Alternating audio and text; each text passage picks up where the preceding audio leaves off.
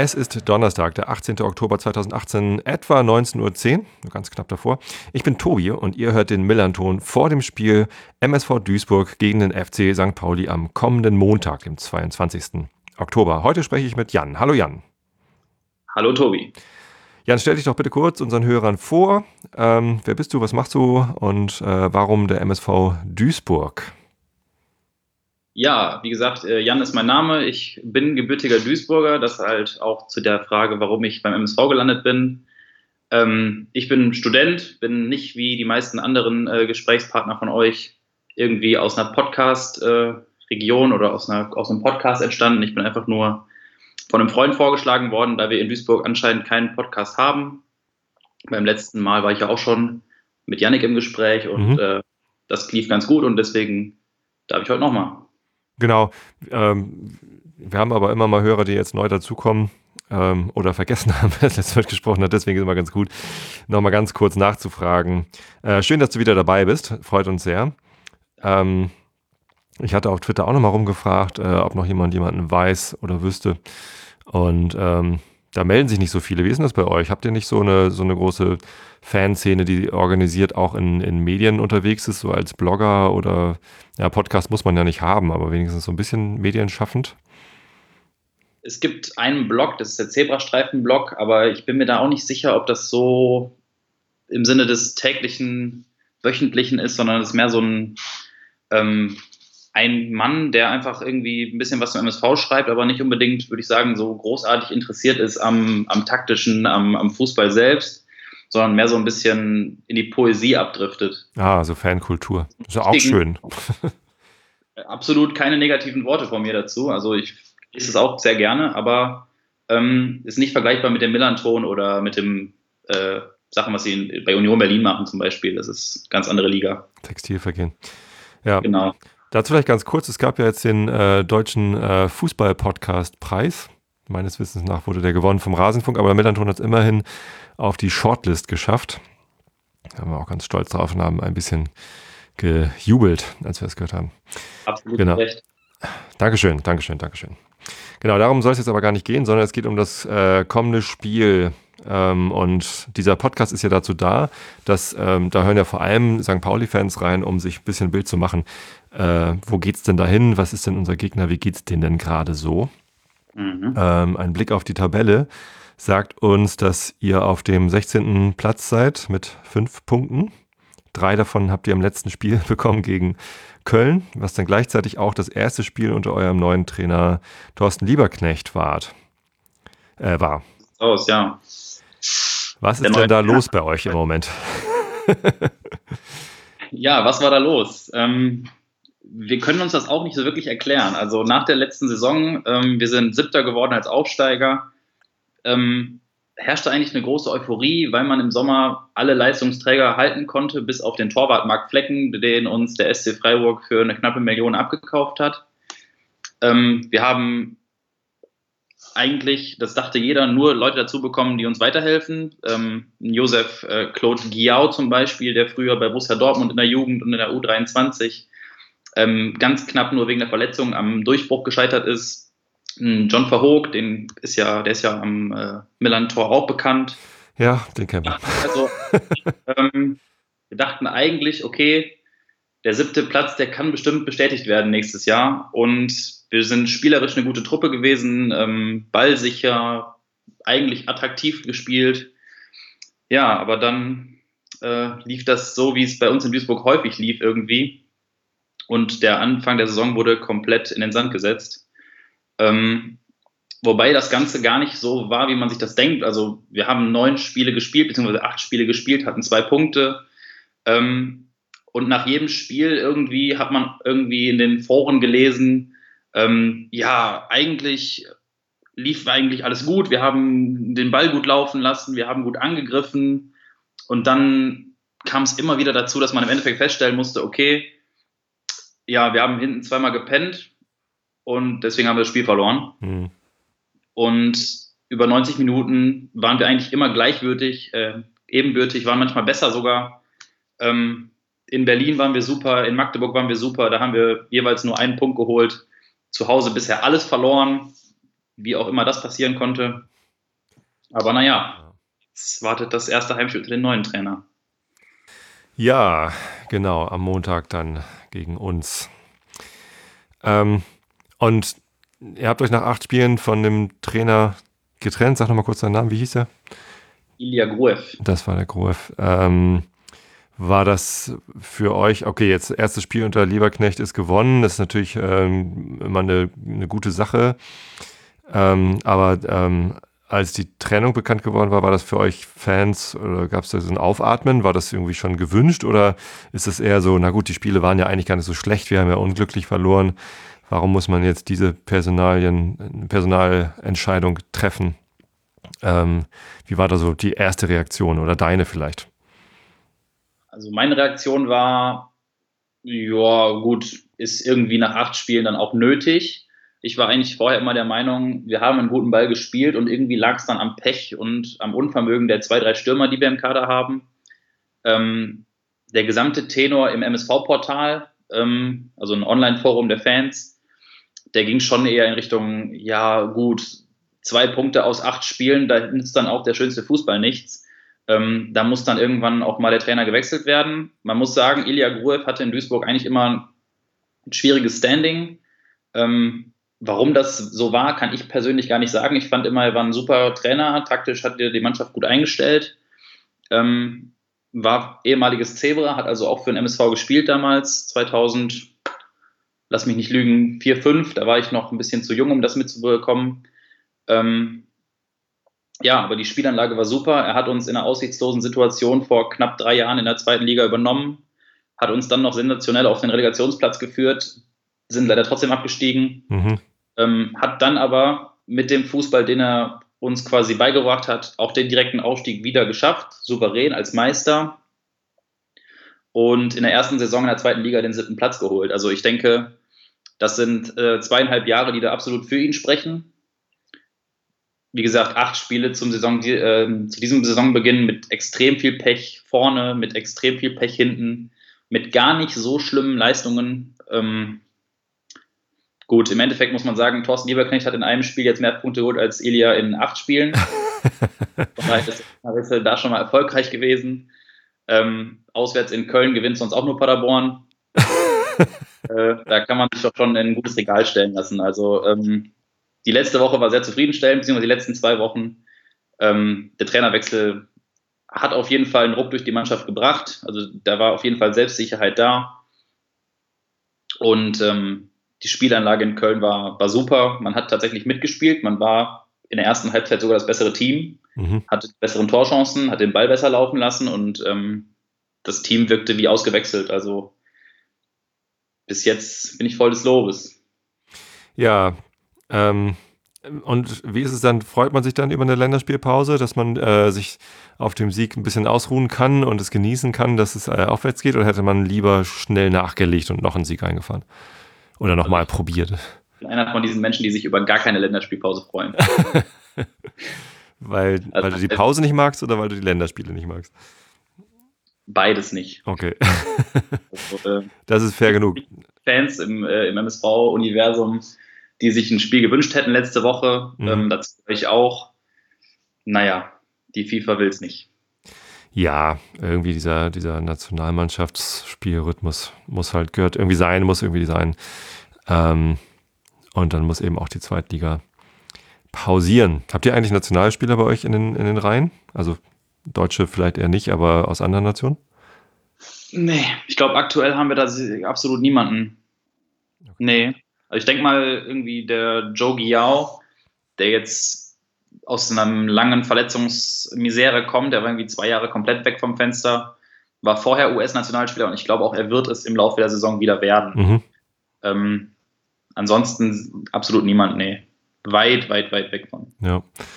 Wir haben ja den äh, Mats Mölle-Dali als norwegischen Nationalspieler wieder weggeschickt übers Wochenende. Ich weiß gar nicht, wie die gespielt haben. Ich interessiere mich auch nicht so sehr für Nationalmannschaften. Also ich verfolge das zwar so am Rande, aber Ja, lieber wieder auf die zweite Liga gucken, da freue ich mich auch drauf.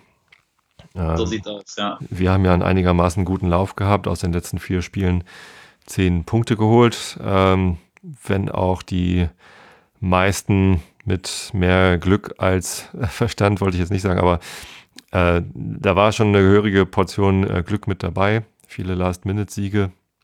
Genau, äh, wir haben die, äh, die ähm, Länderspielpause für ein Testspiel genutzt gegen Altona 93 und mit 5 zu 0 etwas glanzlos, aber souverän gewonnen. Wie ist es bei euch? Habt ihr auch ein Testspiel gemacht?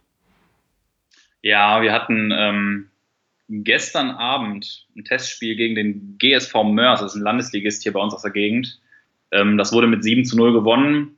Ähm, die Rezessionen im Forum waren da aber auch eher, eher verhalten. Aber ich glaube, das lag eher am Gegner, der sich einfach extrem hinten reingestellt hat, so wie ich das irgendwie gelesen habe.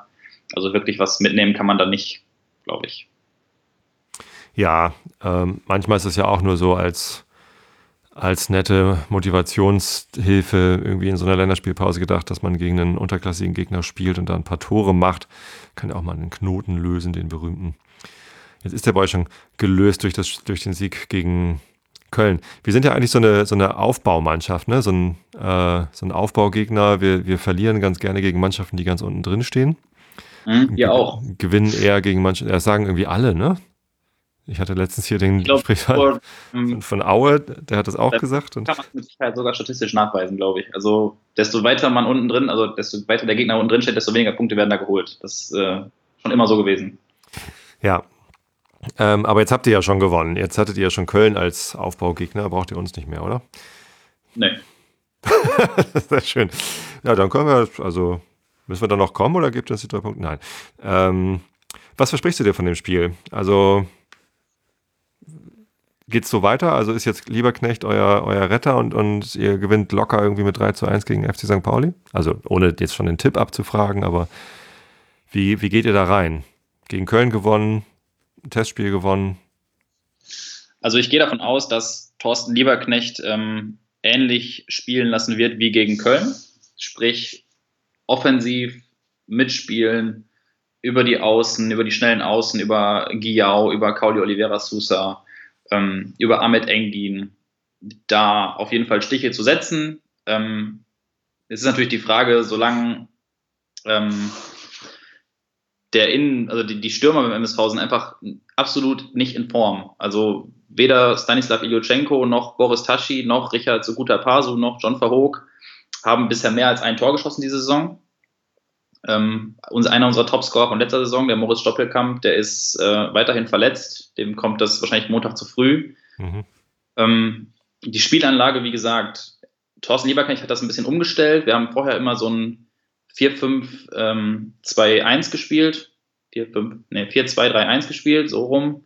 Ähm, mit einer Doppel-6. Die haben wir jetzt nicht mehr. Wir haben jetzt nur noch Lukas Fröde auf der 6. Das hat in Köln wunderbar geklappt. Also Lukas Fröde hat da wirklich mit seinen 23 Jahren äh, das komplette Mittelfeld der Kölner lahmgelegt. Mhm.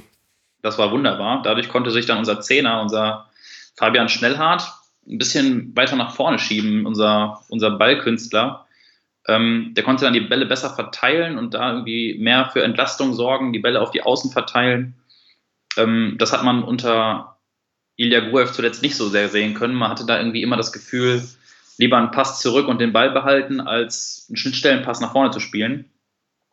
Ähm, ich weiß nicht genau, wie das gegen den FC St. Pauli laufen wird. Also ich kann mir nicht vorstellen, dass der FC St. Pauli dermaßen offen sein wird wie der FC Köln. Ganz einfach, weil der FC Köln ein ganz anderes Selbstverständnis hat. Der FC Köln ist Tabellenführer, hat zu Hause gespielt. Ähm, der FC St. Pauli kommt jetzt zu einem gerade wieder auferstandenen Team auswärts. Mhm ich glaube, da wird der FC St. Pauli ein bisschen defensiver agieren. Da wird ähm, der Herr Kauczynski da nicht ins offene Messer rennen, so wie die Kölner. Dementsprechend ja. rechne ich mit, dass der MSV viele Tore erzielen wird. Also wir hatten ja die ersten beiden Spiele gewonnen, auch mit relativ ansehnlichem äh, Fußball. Und dann vier Spiele äh, plus das äh, Pokalspiel in Serie verloren. Ähm, und das hat irgendwie auch spielerisch einen ganz schönen Dämpfer ver verpasst waren es vier Spiele in der Liga oder drei? Ich weiß nicht, zumindest haben wir eine ganze Reihe von Spielen. Ja, Spiele und das Ding in Wiesbaden, ja. Ver verloren und, und, und dann sind wir halt wieder jetzt auf die Erfolgsspur gekommen mit diesen Last-Minute-Siegen. Ähm, die sind wir, die haben wir aber alle über eine äußerst defensive Spielweise bekommen, über Konter, vor allem in den letzten Minuten dann halt und so. Und nicht darüber, dass wir großartig das Spiel gemacht hätten. Das stimmt, ähm, ich habe die Spiele gesehen. Ähm, ja. bin ja selbst auch St. Pauli-Fan, das ist ja wahrscheinlich kein Geheimnis. Ähm, deswegen glaube ich auch, dass der MSV, wie gesagt, nicht viel Tore schießen wird, nicht viel zu Torchancen kommen wird, sich da schwer tun wird, ähm, nach vorne hin Chancen zu kreieren ich rechne vielleicht mit einem 0-0, mit einem 1-1. Also ich glaube nicht, dass das ein Leckerbissen wird am Montag. Nee, Leckerbissen waren die FC St. Pauli-Spiele letzte Zeit insgesamt nicht. Aber ja, ähm, ich, ich glaube auch, gerade auswärts bei so einer Mannschaft, die gerade Köln geschlagen hat, da werden wir nicht versuchen, das Spiel zu machen, sondern eher auf Konter lauern. Das kann ja aber trotzdem interessant werden. Mal sehen, äh, wie der Spielverlauf so wird. Jetzt haben wir schon mehrfach über euren Kader gesprochen. Äh, lass uns da nochmal einmal äh, durchgehen. Äh, Stoppelkamp ist verletzt, hast du schon gesagt. Mhm. Neuzugänge, ihr habt gleich zwei Mittelstürmer, ehemalige FC St. Pauli Mittelstürmer am Start mit Sukuta Pasu und Verhook. Mhm. Ähm, aber beide äh, nicht irgendwie auf der Höhe ihrer, ihrer Tage. Ne? Also äh, Sukuta Pasu kommt ja von Sandhausen. Ähm, mit den Kollegen hatte ich auch schon gesprochen und die meinten so, na, ist kein großer Verlust, weil ist zwar ein toller Typ und irgendwie sehr, sehr körperbetont, aber schießt halt auch wenig Tore. Ähm, und John Verhook, ja, bei uns bei St. Pauli äh, hat halt auch äh, die Erwartungen enttäuscht. Äh, wie ist es bei euch mit den Neuzugängen? Sollen wir nochmal durchgehen? Die beiden enttäuschen mich bisher auch. Mhm. Ähm, Wobei ich auch zugeben muss, von Richard Sokuta Paso und von John Verhoek habe ich jetzt auch nicht die 20 Tore plus Saisons erwartet. Ähm, beim Ritchie ist es so, das ist einfach ein Kämpfer vor, vor dem Herrn. Also der kämpft um jeden Ball, der ackert und der macht.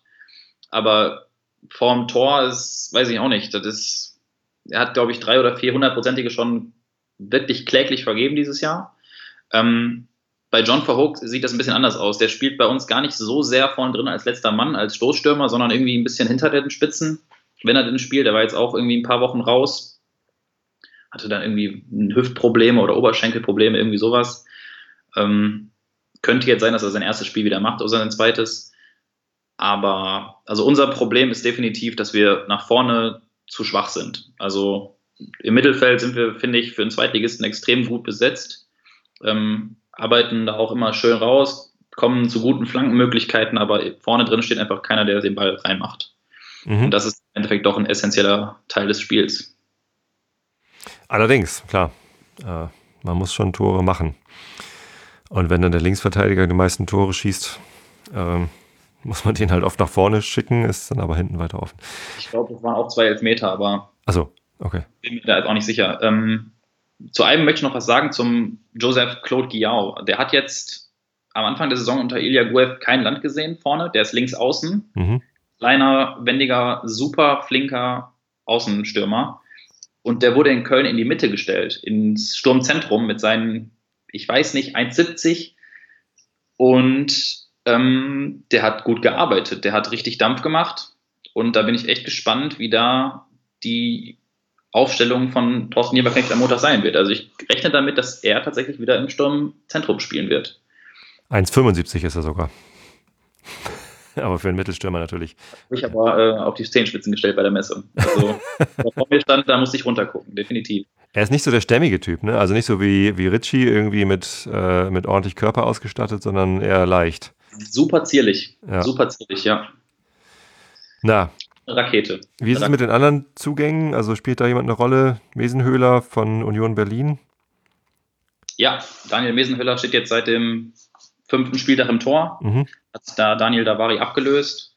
Ähm, Daniel Davari hat sich eigentlich auch in den ersten vier, fünf Spielen gar nicht so viel zu Schulden kommen lassen, sah einfach insgesamt nach hinten hin immer bitter aus mit irgendwelchen Fehlern in der Innenverteidigung hauptsächlich oder in den Außenverteidigern.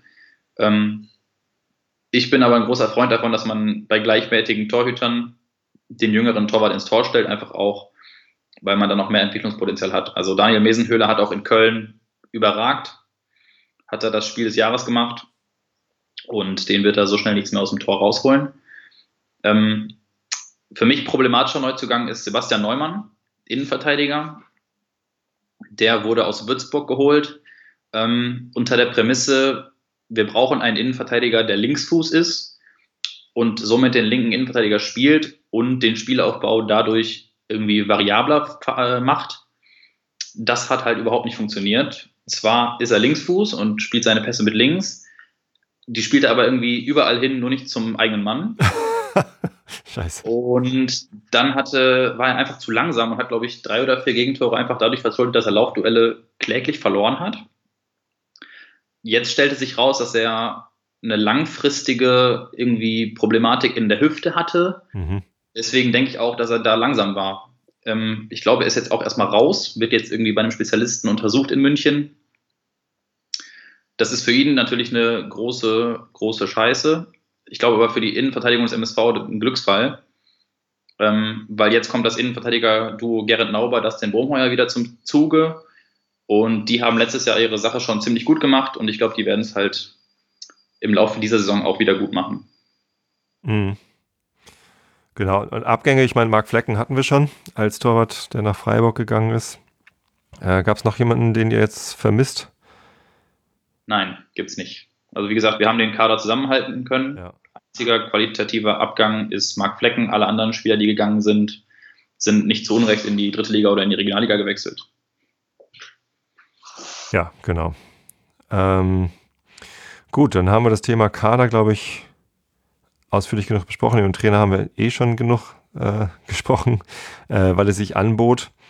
Sprechen wir noch kurz über den, den Spieltag. Montagsspiele sind natürlich eigentlich scheiße, vor allem wenn sie auswärts sind. Aber wie ist denn das für euch zu Hause? Also ist denn, äh, wie ist das Stadion so gefüllt am Wochenende oder am Montag? Gibt es da einen Unterschied bei euch? Also grundsätzlich ist Duisburg eine Arbeiterstadt und die Leute gerade hier auf der Hütte und äh, in der Industrie haben natürlich auch Schichtdienst. Da sind die Montagsspiele natürlich schon schlechter besucht als die Samstagsmittags- oder Sonntagsspiele. Mhm. Ähm, es ist auf jeden Fall eine kleine Euphorie entstanden durch den Auswärtssieg in Köln. Das war ja auch ein Montagabendspiel tatsächlich. Ähm, ich kann mir durchaus vorstellen, dass es einigermaßen in Gänsefüßchen voll wird am Montag mit, weiß ich nicht, 15.000 bis 18.000 äh, Zuschauern und Zuschauerinnen. Aber das liegt wahrscheinlich auch daran, dass der FC St. Pauli wahrscheinlich wieder seine üblichen 2.000 bis 3.000 Leute dabei haben wird. Ähm, beim MSV ist es aktuell auf jeden Fall so, dass da beim letzten Heimspiel die Stimmung extrem schlecht war, weil man, wie gesagt, bis jetzt auch zu Hause in dieser Saison noch keinen einzigen Punkt geholt hat. Ähm, ich glaube aber schon, dass die Mannschaft jetzt wieder ein bisschen besser unterstützt wird nach dem Derby-Sieg in Köln. Also da werden mit Sicherheit sich nochmal ein paar Leute aufgerafft haben, in den Shop gegangen sein und sich eine Karte gekauft haben. Also du erwartest eine, eine positive, gute Stimmung. Ja, absolut. Also der Bock ist quasi umgestoßen. Man hat gegen den übermächtigen FC Köln, das ist auch für uns Duisburger ein großes Spiel, das ist äh, ein Rhein-Derby für uns. Ähm, da hat man was geholt, hat gewonnen. Damit hat vorher absolut niemand gerechnet. Da ging es eigentlich nur darum, oh Gott, bitte lass uns da nicht 7-0 oder 10-0 verlieren. Mhm. Ähm, bitte lass Terodde nicht wieder drei Tore schießen, weil seit der Jugend irgendwie weggegangen ist, ist bei uns einfach kein Stürmer mehr gewesen, der ein Tor geschossen hat.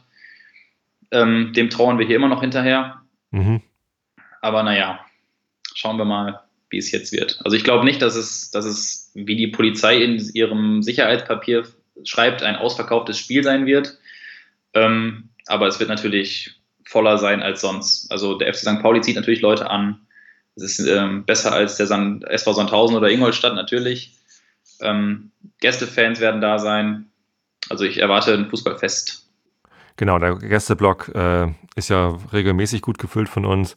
Ähm, und das heißt, du, du, glaubst, der Heimbereich wird auch voller durch St. Pauli, weil es ein, ein attraktiver Gegner ist und da auch viele St. Pauli-Sympathien sind? Oder habe ich das falsch verstanden?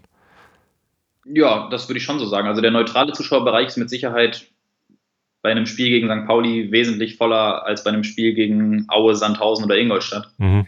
Ähm, klar, ich selbst bin, wie ich gerade schon gesagt habe, ebenfalls St. Pauli-Anhänger, bin auch ab und zu am Millantor, bin auch ab und zu im Gästeblog unterwegs in der, in der Nation. Ähm, ich freue mich einfach aufs Spiel. Das ist gut. Äh, wie ist das mit den anderen Duisburg-Fans? Du sagtest eben schon Polizeibericht, die reden von einem ausverkauften Haus. Äh, rechnen die mit Stress? nee, ne? Oder, oder gibt es da eine Historie? Es gab beim letzten Spiel ähm, dieses, diesen Banner, Zebras gegen Antifa. Der hing ein paar Minuten lang ähm, im Hooligan-Block auf der Nordtribüne. Ähm, der wurde dann aber auch nach wenigen Minuten entfernt, wie sich das gehört. Also ist ja ein Banner, der absolut nicht sein muss. Ähm, insgesamt, die Duisburger Ultraszene ist links, die ist also dem FC St. Pauli mit Sicherheit eher positiv gestimmt. Die Hooligan-Szene, die haben wir leider auch in Duisburg, die ist wahrscheinlich eher rechts. Da wird es mit Sicherheit ein paar Leute geben, die da wieder irgendwelche Metzges machen werden.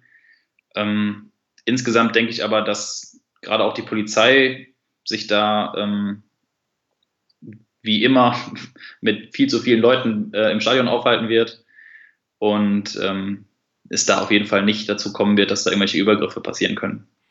Das wollen wir hoffen. Ich meine, wir haben das, äh, das Stadtderby sicher überstanden, bis auf den äh, sehr ekelhaften ähm, Buttersäureangriff, unter dem die dort arbeitenden Leute deutlich mehr gelitten haben als die St. Pauli-Fans. Aber sei es drum, äh, das Thema will ich gar nicht jetzt wieder aufwärmen. Ähm, aber wenn wir das überstanden haben, überstehen wir Duisburg doch alle mal. Nein. Da sollte hier nicht äh, am Bahnhof Schlenk zu finden sein, definitiv. ich hoffe nicht.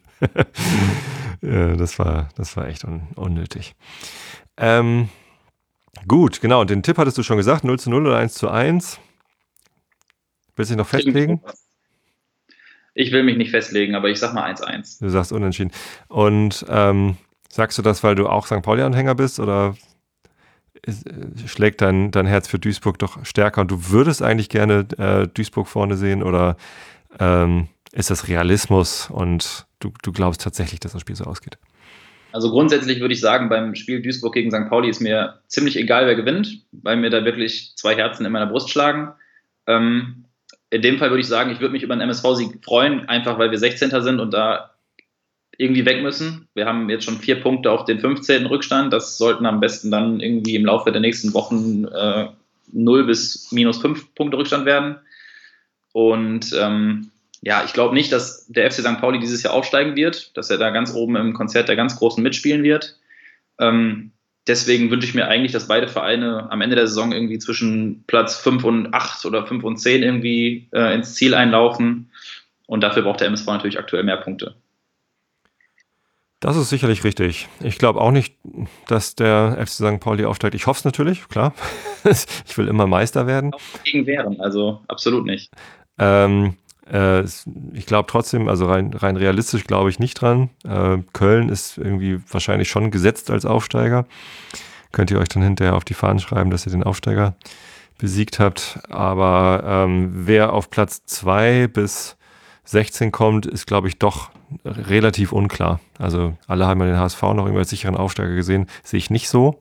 So, äh Auf jeden Fall Union Berlin ganz weit vorne. Die haben mit ihrem jetzigen Trainer ja auch noch kein Spiel verloren. Die, die spielen super Ball. Die sieht man jedes Jahr ganz weit vorne und dann verkacken sie doch am Ende wieder. Also auch die sehe ich nicht als sicheren Aufsteiger. Ich sehe da sonst, also außer FC Köln sehe ich keinen äh, sicheren Aufsteiger. Trotzdem glaube ich, dass äh, der FC St. Pauli bei euch gewinnen kann. Einfach, Absolut, ja. Wie jeder weil, dieses Jahr. Weil wir mit, äh, mit unserer wieder erstarkten Abwehr äh, gut dastehen und weil wir vorne noch ähm, auch individuelle Spielstärke haben, die wir noch nicht ausreichend gut abgerufen haben. Also Henk Fährmann ist einfach echt ein super Typ. Der macht die Bälle vorne super gut fest und legt sie auch gerne ab.